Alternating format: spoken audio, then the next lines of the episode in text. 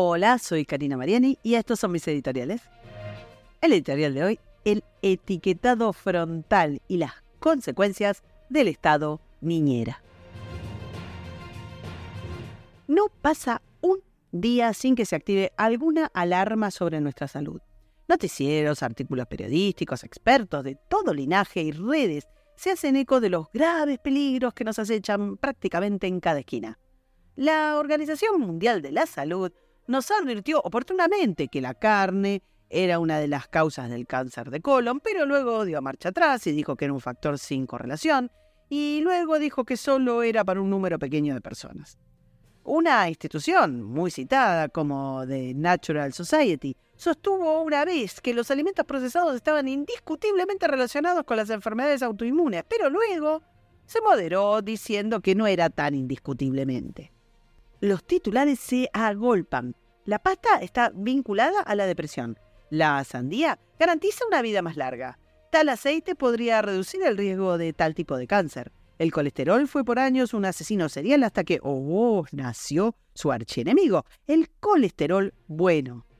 El peligro puede estar, nos dicen, en el agua, en las bebidas, en las golosinas, en los teléfonos celulares, en el aire, en el suelo, en la radiación de las pantallas, en Internet, en el azúcar, en el pan, en el plato del pan, en el mantel o en la forma de la mesa.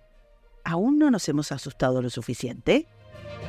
las alarmas surgen mayormente de las usinas multilaterales y en consecuencia los peligros con los que nos atemorizan son globales.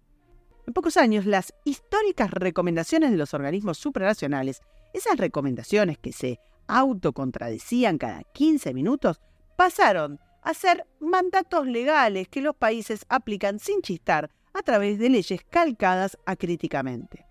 Ejemplo de este mecanismo es la adopción de las advertencias nutricionales en el frente de los envases de alimentos, que se transformó en poquitísimos años en una consigna mundial. Oponerse a esta tendencia es, cuando no, ser un odiador irredento del bien y de la salud.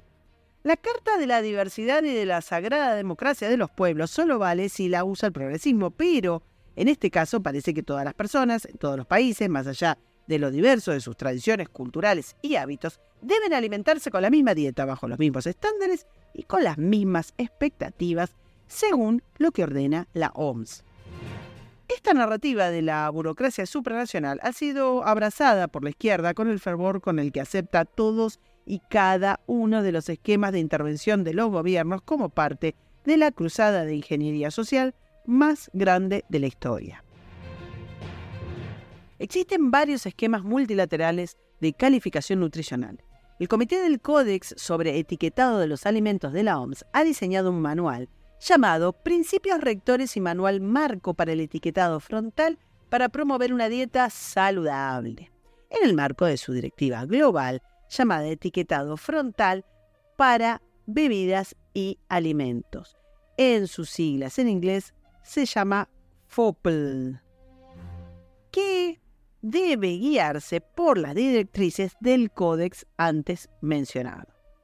Muchísimos países, casi todo Occidente, se han acoplado a los distintos esquemas de este FOPL. Nutri-Score o el sistema de octógonos negros suscriben a esta hoja de ruta que penaliza productos procesados envasados que se consideran nutricionalmente negativos según sus calorías, grasas saturadas, azúcar, sal, etc. Previo a esta rutilante idea de OMS, ya existían diversos sistemas de información nutricional en los empaquetados, pero esto no era suficiente para el paternalismo global que, basándose en informes y estudios de su propia factoría, por supuesto, decretó una nueva política sanitaria mundial para estampar advertencias en el packaging, pretendidamente científicas, que nos indiquen lo que debemos comer, y lo que debemos descartar como si fuera prácticamente veneno. Por supuesto que, conforme a la tiranía en sangre de la clase legisladora de cada país, las normas pueden ser más o menos distópicas.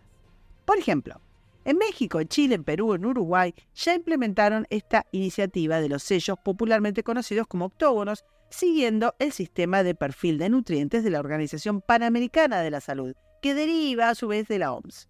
Pero en Argentina, la famosa ley de etiquetado frontal, la número 27.642, establece además que los productos que contengan al menos un octógono de advertencia, o sea, el 99% de los casos, no pueden ser vendidos ni promocionados en los establecimientos de los tres niveles educativos, ni pueden contener premios o organizar concursos o ser donados. Está prohibido que se donen. También prohíben la publicidad de todo lo que contenga al menos un octógono dirigida a niños y adolescentes. Y por si fuera poco, en los envases y en las publicidades no se pueden poner personajes infantiles, dibujos animados, celebridades, deportistas o mascotas. Esta ley, como el resto de las leyes identitarias ultrafiscalistas que atentan contra la propiedad, ha sido promovida por el socialismo, pero apoyada unánimemente por todo el arco político que considera que estas son las verdaderas preocupaciones del votante y no quiere regalar a la izquierda la agenda social. Además, siempre estos temas son más fáciles de abordar que los referidos a la economía o a la seguridad, de manera tal que los políticos adoran estas leyes de sesgo anticapitalista que socava inversiones de desarrollo, de marca y el esfuerzo de marketing de las empresas sin que se les mueva un solo pelo. En este caso argentino en particular, arruina además a pequeños comercios y ataca a los privados más vulnerables con absoluta indolencia, siempre en nombre del bien, claro, por supuesto. El activismo planetario en nombre de la salud es un asalto descarado al principio de responsabilidad individual. Más allá del mero interés ideológico o financiero, lo que los políticos y burócratas nos dicen es que lo que es bueno para ellos es bueno para todo el mundo, cerrando el paso a la decisión individual. Cuando los expertos asumen que hay opciones de salud que a ellos les parecen inaceptables, consideran al libre albedrío como si fuera una enfermedad contagiosa, patologizando el comportamiento de riesgo y tratando a los adultos como niños, lo que invita a una intromisión interminable de los gobiernos.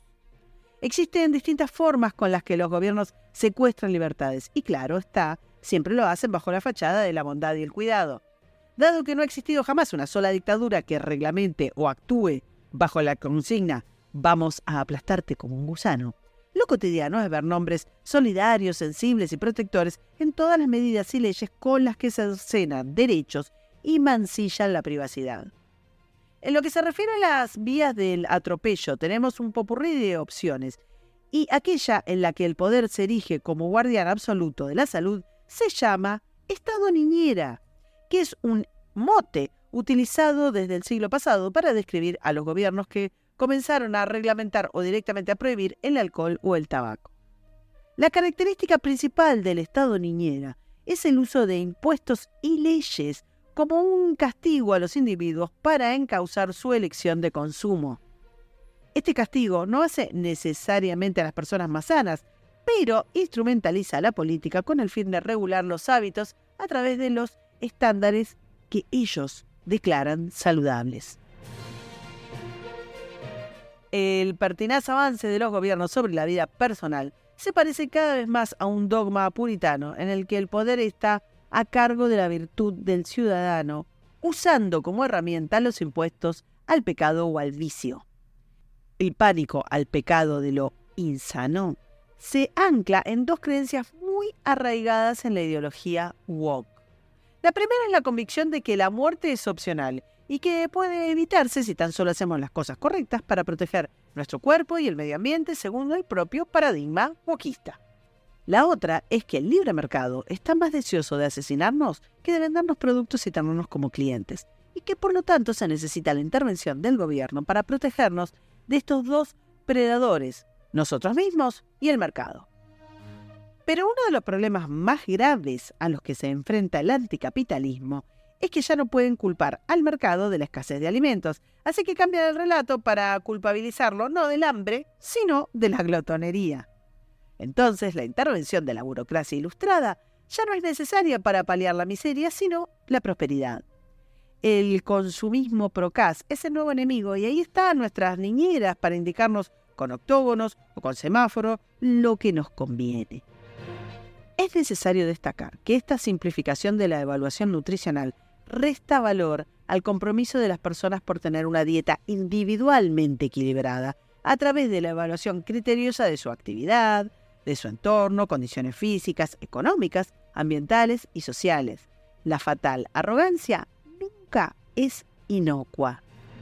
Por ejemplo, el profesor John Iñadis del Centro de Investigación de Prevención y de Innovación de Meta Investigación de Stanford, que se llama Metrix, de la Universidad específicamente de Stanford, publicó un estudio sobre nutrición que señala que el 85% de las investigaciones nutricionales son interpretaciones y suposiciones de escaso rigor científico. Y el American Journal of Public Health publicó que el recuento de calorías en los menús de las cadenas de restaurantes exigido en Nueva York desde el 2008 no ha impedido que la gente mayoritariamente siga consumiendo combos supercalóricos. La hiperregulación no reduce el consumo, según indica el estudio elaborado por Epicenter, que recalca que la esperanza de vida no guarda relación con el intervencionismo regulatorio. Es poco probable que los octógonos o los semaforitos desanimen a alguien, pero las advertencias en la comida reflejan la desconexión de las personas que legislan con las necesidades reales del público al que afectan con sus medidas. Muchas de las regulaciones que pretenden limitar la venta de este tipo de productos tienen efectos contraproducentes. El Nanny State Index es una clasificación que se ocupa de las políticas en las que los consumidores se ven discriminados por sus elecciones, con regulaciones que reducen su libertad y calidad de vida, como el aumento artificial de precios mediante impuestos o monopolios, la estigmatización a sectores de distintas actividades nutricionales que son legales, la restricción de opciones u horarios comerciales, la limitación de producción o de información con prohibiciones de publicidad, llegando hasta la prohibición, por supuesto, absoluta, que es en donde termina todo. Mientras dormimos, mientras trabajamos, mientras viajamos, un ejército de entrometidos en nuestra vida en todo el mundo se está dedicando a la insolicitada profesión de enderezarnos, de enderezar nuestros gustos.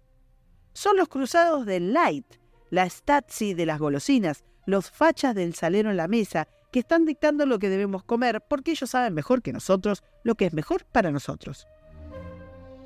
¿Habremos perdido nuestro derecho a ser insalubres?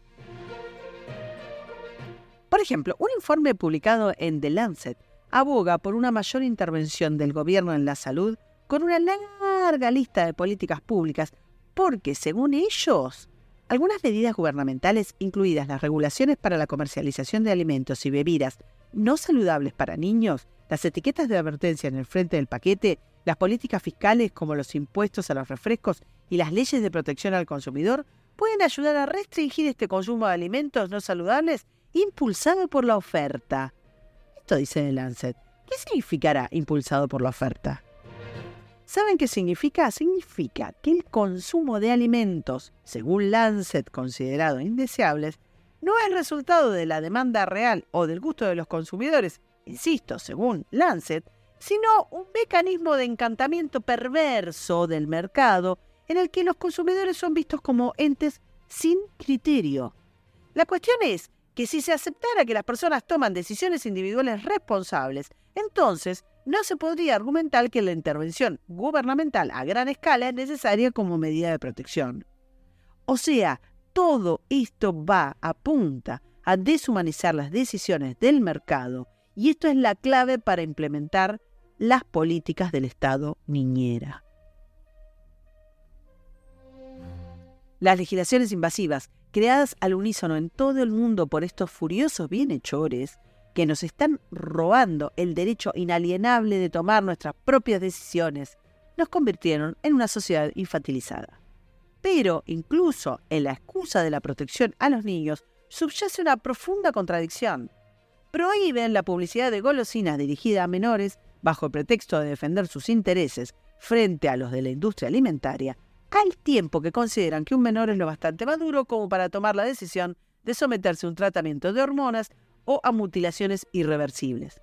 En resumen, Le atribuyen a los niños la madurez suficiente para mutilar su cuerpo, pero no para ver un muñequito en un envase de un producto azucarado. Maduros para ver shows de drag queens, pero no para ver animalitos en una caja de cereales.